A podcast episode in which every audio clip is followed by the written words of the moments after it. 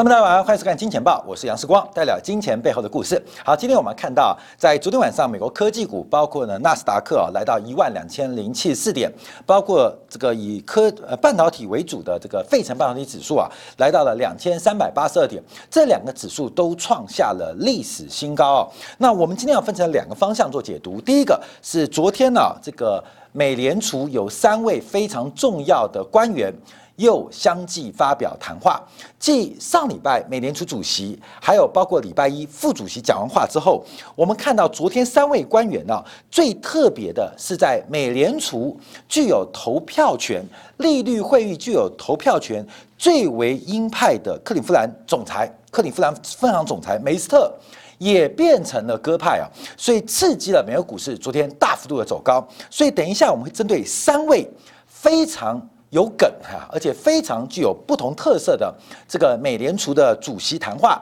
啊，美联储的官员谈话、分行主席的谈话，来进行一个分析跟观察，到底美国现在要做什么样的货币政策？连最为鹰派的这个克利夫兰分行的总裁梅斯特，他都已经举白旗投降。另外，我们看到美国股市的创高。连空单现在也出现大规模的认输投降，在这个时间点，我们看到的是价格不断创立新高。可是站在金钱报、站在视光主观的角度，还是要切记，观众朋友，股票可能不能碰，尤其是科技股的股票不能碰，甚至甚至它存在巨大的风险。而这个风险，在我们今天第二段来进行完整的一个观察跟说明啊，所以我们在今天金铁杆的会员部分呢，要进行因子分析介绍的第五堂课，讲的是波动因子。那更重要是，到底在金融市场长期的赢家，除了动能因子。价值因子、市值因子之外，我们就要讲最长期的赢家，叫做波动因子。什么叫做波动率因子？从波动率要怎么看待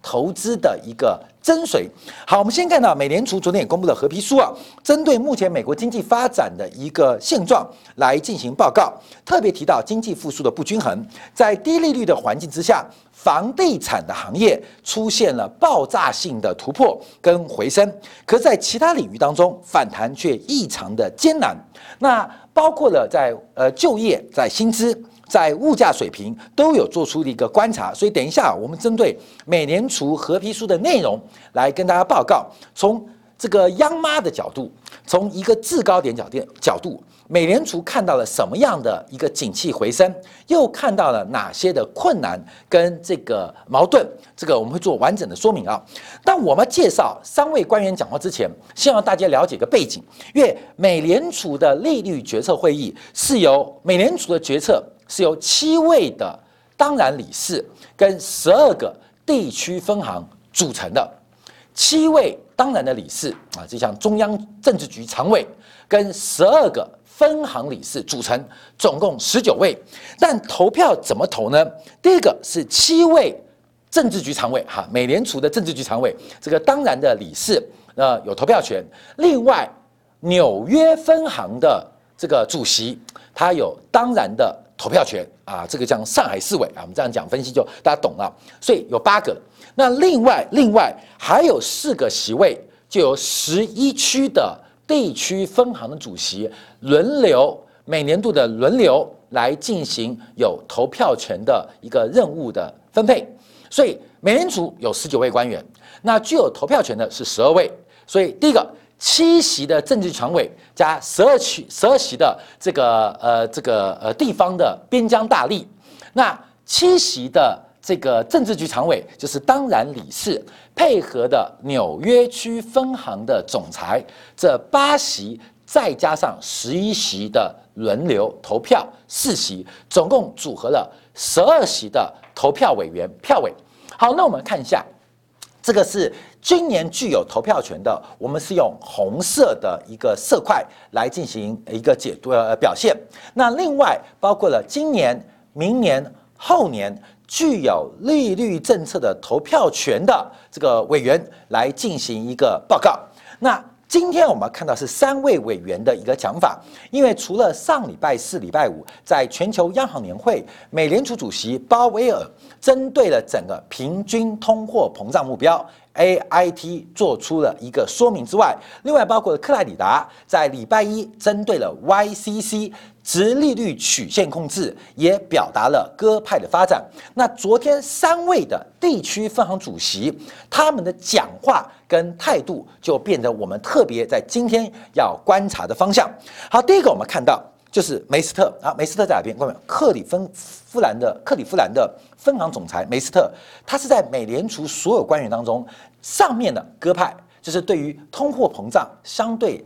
忍耐度比较大一点点的啊。那在下面是鹰派，那鹰派就是对于通货膨胀是保持高度的警觉，对于利率或是宽松基本上是比较抗拒的，所以上面是鸽派。下面是鹰派，从这个鸽派跟鹰派的观察当中，我们看到梅斯特是美联储官员当中最鹰派的，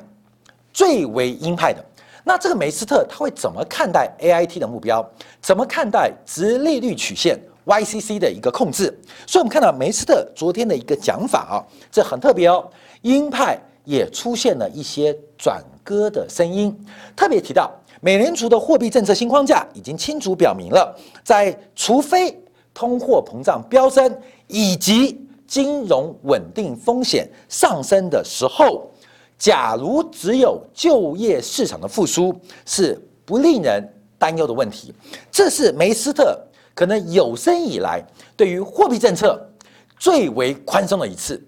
也就是美联储里面最鹰派，就是拉住大家不要随便印钞。拉住大家不要随便降息，这个关键的安全阀在昨天整个是大解放啊，梅斯特大解放，所以梅斯特讲话昨天直接使得美国股市出现直线的飙升，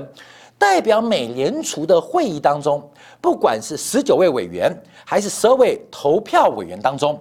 没有安全阀，对于美联储的印钞也好，低利的常态化也好。最后的一个安全阀以及大解放啊，梅斯特昨天大解放脱了啊，全脱了。为什么？他就提到了，除非有双重风险，通货膨胀、物价飙升，另外是金融市场的稳定风险，就是价格或资产价格的稳定风险飙升，不然不用担心就业市场的一个变化。好，这是第一个他的一个强调。第二个。可以考虑通货膨胀率超过百分之二。虽然呢，他还是鹰派，他提到了说，当局不会任由通货膨胀上升，而在新框架之下，对于通货膨胀具有较大的忍耐性。这是梅斯特首度针对百分之二这所谓过去民意的美联储目标，也就是百分之二是美联储的一个皇冠上的一个宝石。它进行了一个放松，这是第二个大解放，所以容许通货膨胀率可以超过百分之二。那第三个，他说美国经济需要更多的财政刺激加以支持。过去啊，美联储官员会对于财政政策的赤字表达一定的关系，有不同看法。有认为财政赤字可以刺激需求，有认为财政的赤字跟举债必须要有纪律。那鹰派的梅斯特昨天脱光光啊，三点全漏，他这个三点全漏，所以市场嗨爆了，你知道吗？因为最不愿意脱、最保守的梅斯特啊，从来没有见过他穿三点式泳装的梅斯特，昨天不仅穿泳装，穿比基尼，而且直接裸露啊，裸露他的观点。所以昨天晚上美国股市的飙升呢，其实很重要。是美联储的结构当中出现了非常重要的倾斜，连最后一门安全阀都已经全面解放，所以对于市场是有非常大的一个激励。好，我们看第二位官员，第二位官员是纽约美联储的这个总裁，这个叫做呃约翰威廉斯。那纽约分行当然就重要了，因为整个美联储应该是从纽约分行先开始的，甚至全球的黄金。都是摆在美联储的地下室，所以美联储它直接沟通跟管理的就是华尔街的金融巨头。事实上，全球主要的投资银行总部就在美联储旁边。不管是上班堵车，还是人行道过马路，还是买杯星巴克咖啡，都常常容易碰到。所以美联储纽约放的地位就很重要。他提到什么？他说，过去美联储的这个共识声明是在二零一二年的一月发布，这也是 Q E two Q E two 当时进行当中准备进行进行 Q E 三的一个节奏。讲到那个共识是二零一二年，那这个框架在过去八年，呃，是整个美联储的基本的价值观。可是现在这个框架的基础发生了。基本面的变化，基本面变化。第一个提到的是整个中性利率的急剧下跌。什么叫中性利率？就是利率水平对于经济发展所有的各个方方面面，它的潜力正常而且满载的一个运转所出现的最适利率，中性利率急剧的下跌。他提到了。过去这个中性利率本来预估是百分之四点二五，在这八年之八年之中啊，这个中性利率掉了有一半之多，从百分之四点二五降到了百分之二点五。而且纽约美联储这个总裁威廉斯提到，因为受到了包括了人口趋势、生产力等等的因素，使得中性利率短期之内不可能出现逆转。好，第二个点，中性利率。本身这个基础的假设出现变化，它这个基础限制了过去货币政策对于经济的一个观察跟影响，所以它第一个推翻了原来八年来的架构跟价值观，过去八年的架构跟价值观，所以纽约呃分行啊，基本上因为跟华尔街沟通嘛，所以它的一个表态很重要。这过去八年，我们的基础框架。已经这个要与时俱进，所以过去框架必须要予以改正跟修正。那现在我们更重视的是中性利率的改变，必须要让美联储政策有更大松绑跟弹性的空间。好，这是昨天纽约分行的讲法。我们看第三位，所以从最鹰派的梅斯特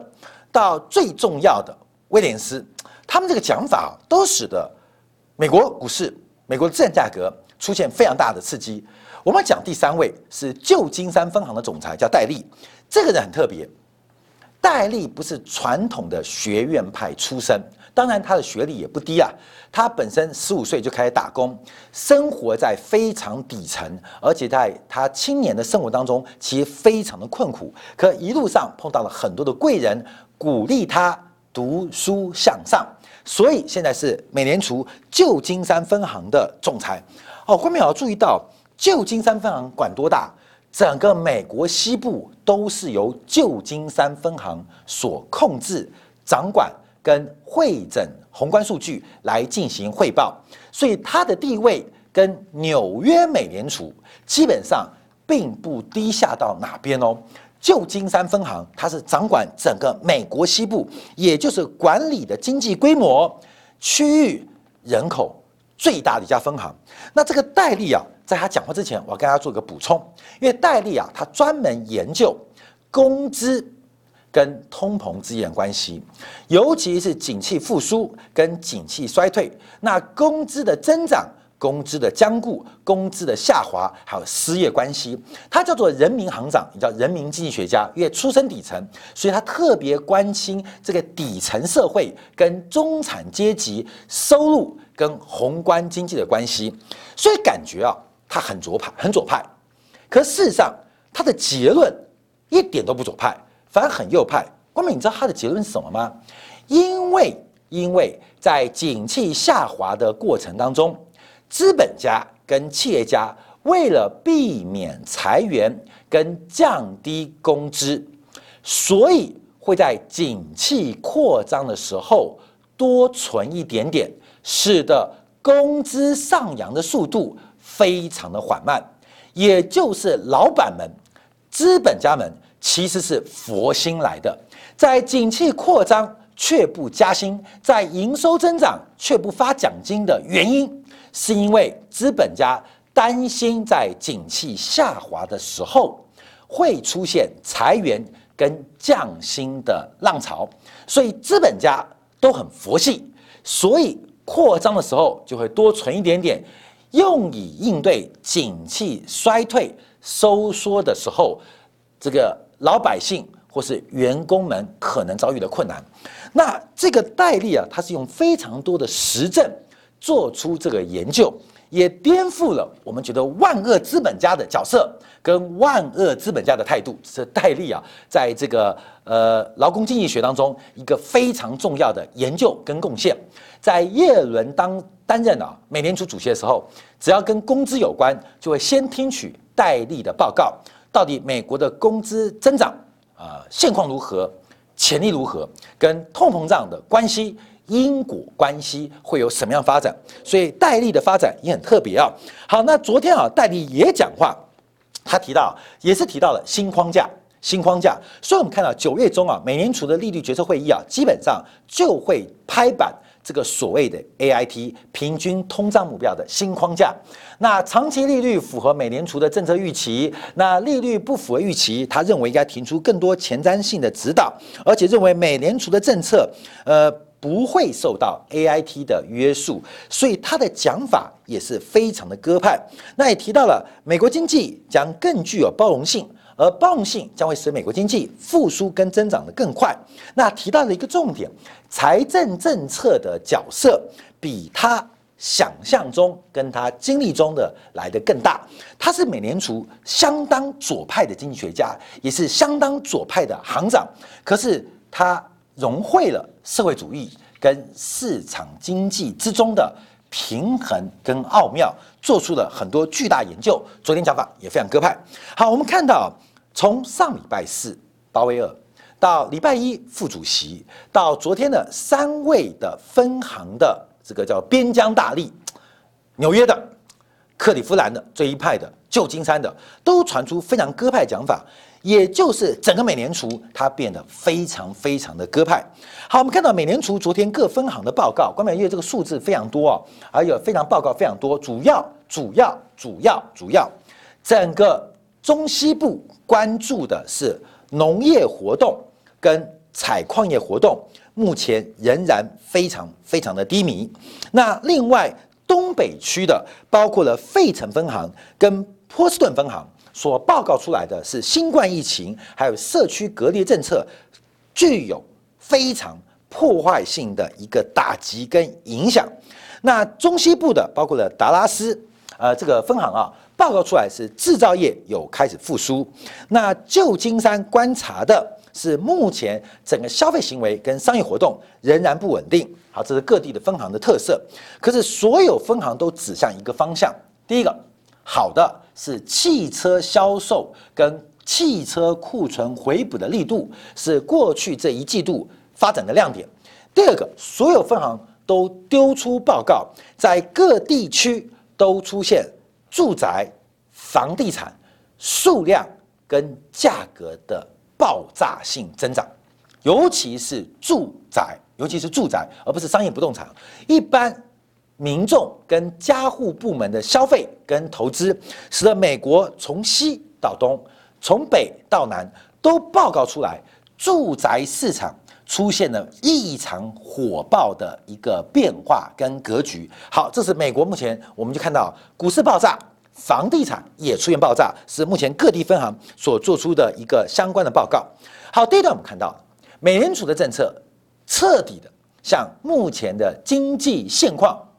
投降低头，连最为鹰派的克林夫兰总裁梅斯特都已经投降了。所以，我们先可以在前面这十五分钟当中，让大家了解到，从美联储的合皮书，再看到过去啊这呃四天当中，四个交易日当中啊，五位重要官员讲法，美联储的鸽派。是难以预期而难以想象的如此之宽松，当然就刺激了昨天美国金融市场跟住宅市场的一个爆炸性的喷出。好，这个价格喷出之后，我们就要观察，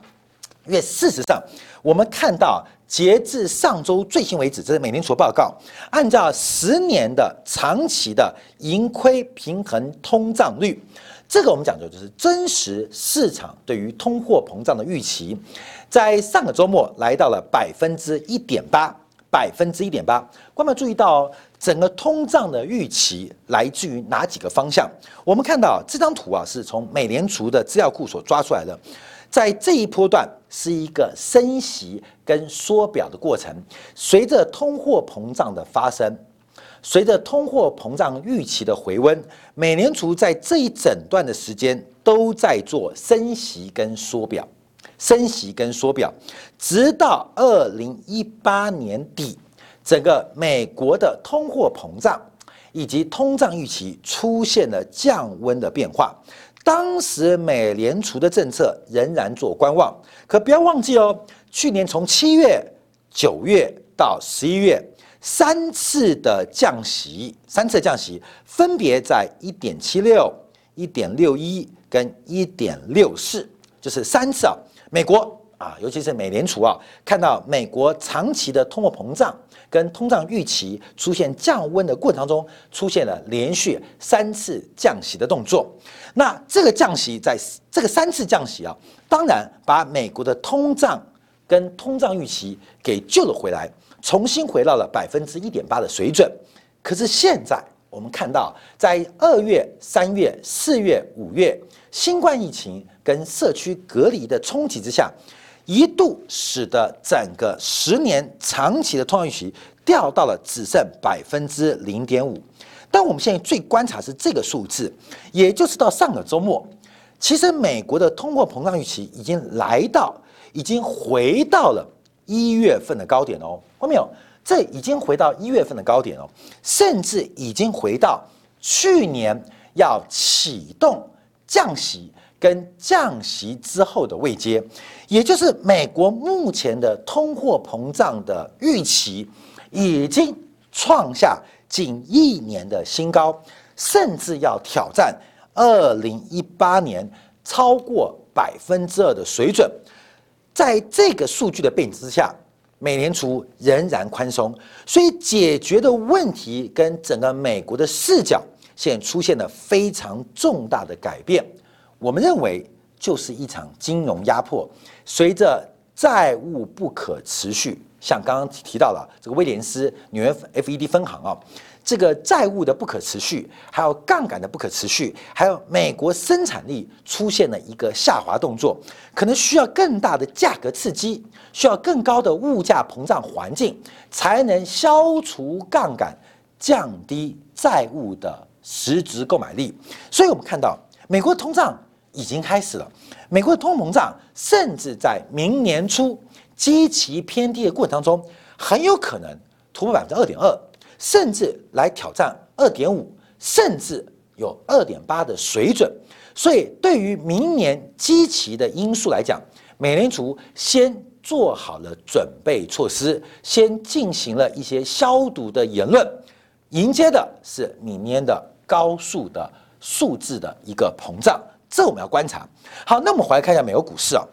因为啊，第一个，美联储。鹰派都投降了。我们看美国股市啊，昨天道琼指数又来到两万九千一百点，挑战历史高点两万九千五百点。那纳斯达克来到一万两千点，那费城半导体指数来到二三八二。呃，纳斯达克跟费城半导体啊，都创下了一个历史的新高。当然，我们看到包括了特斯拉的股价从昨天重挫到今天盘前的大跌，包括苹果股价开始出现拉回，它反映的变化，这个我们不做个股分析啊。我们做大盘的逻辑啊，在昨天晚上，标普五百的指数创上新高，尤其由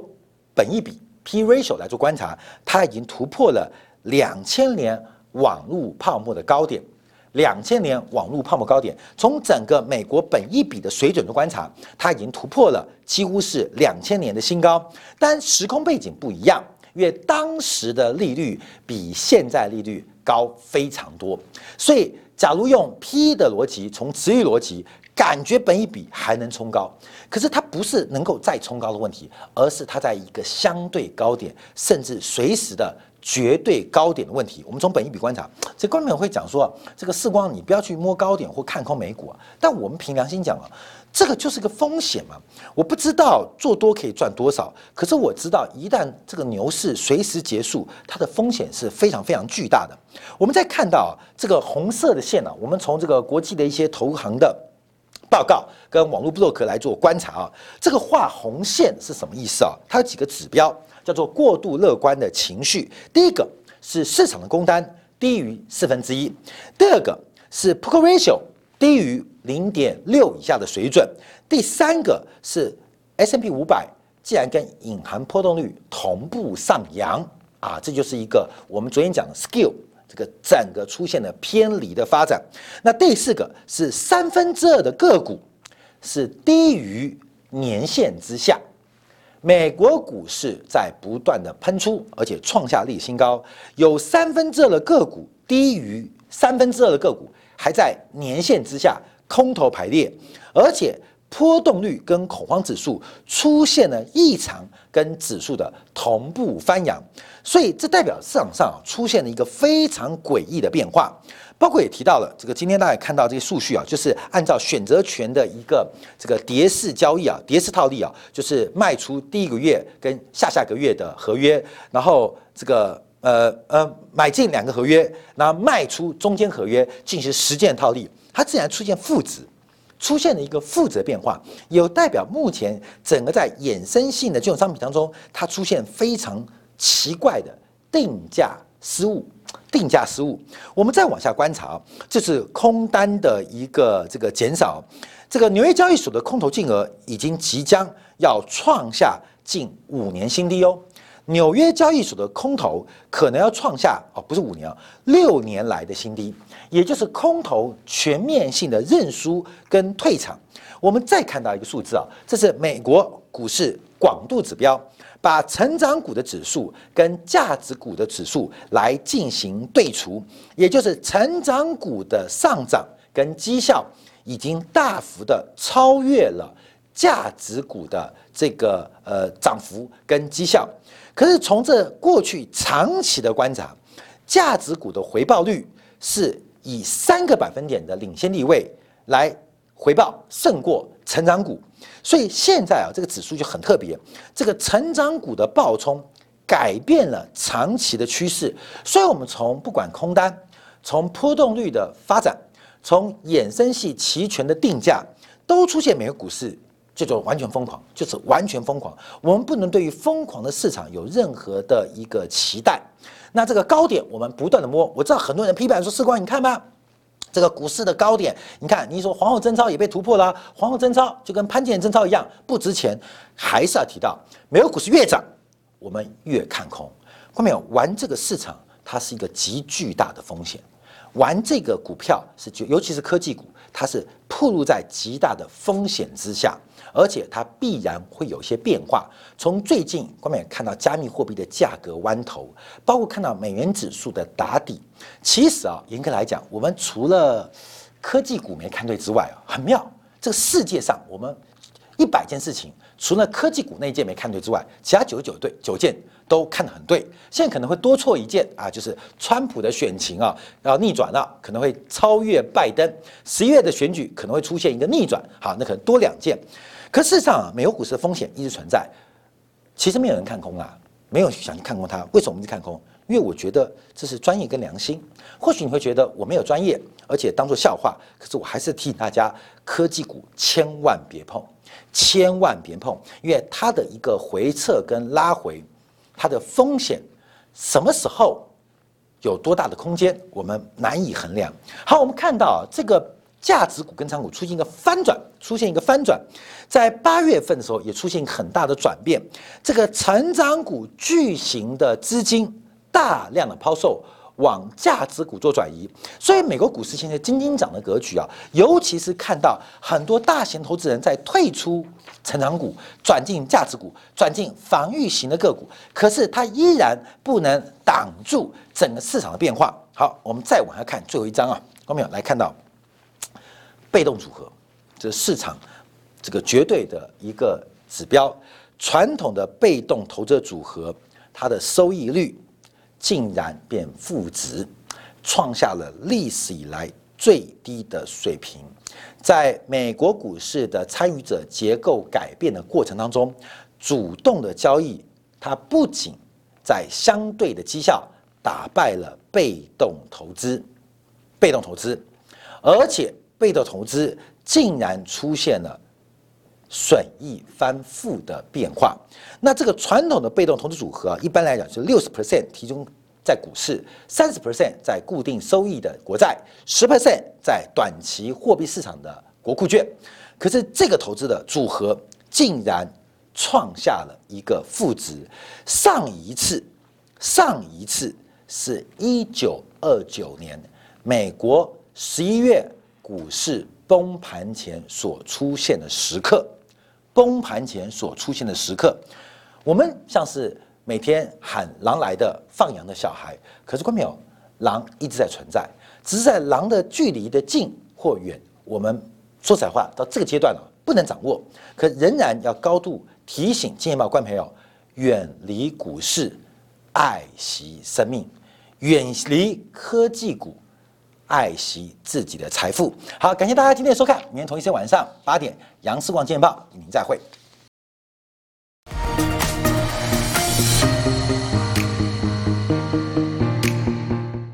假如喜欢以上的影片，记得订阅、点赞、开铃铛，已经关注我哦。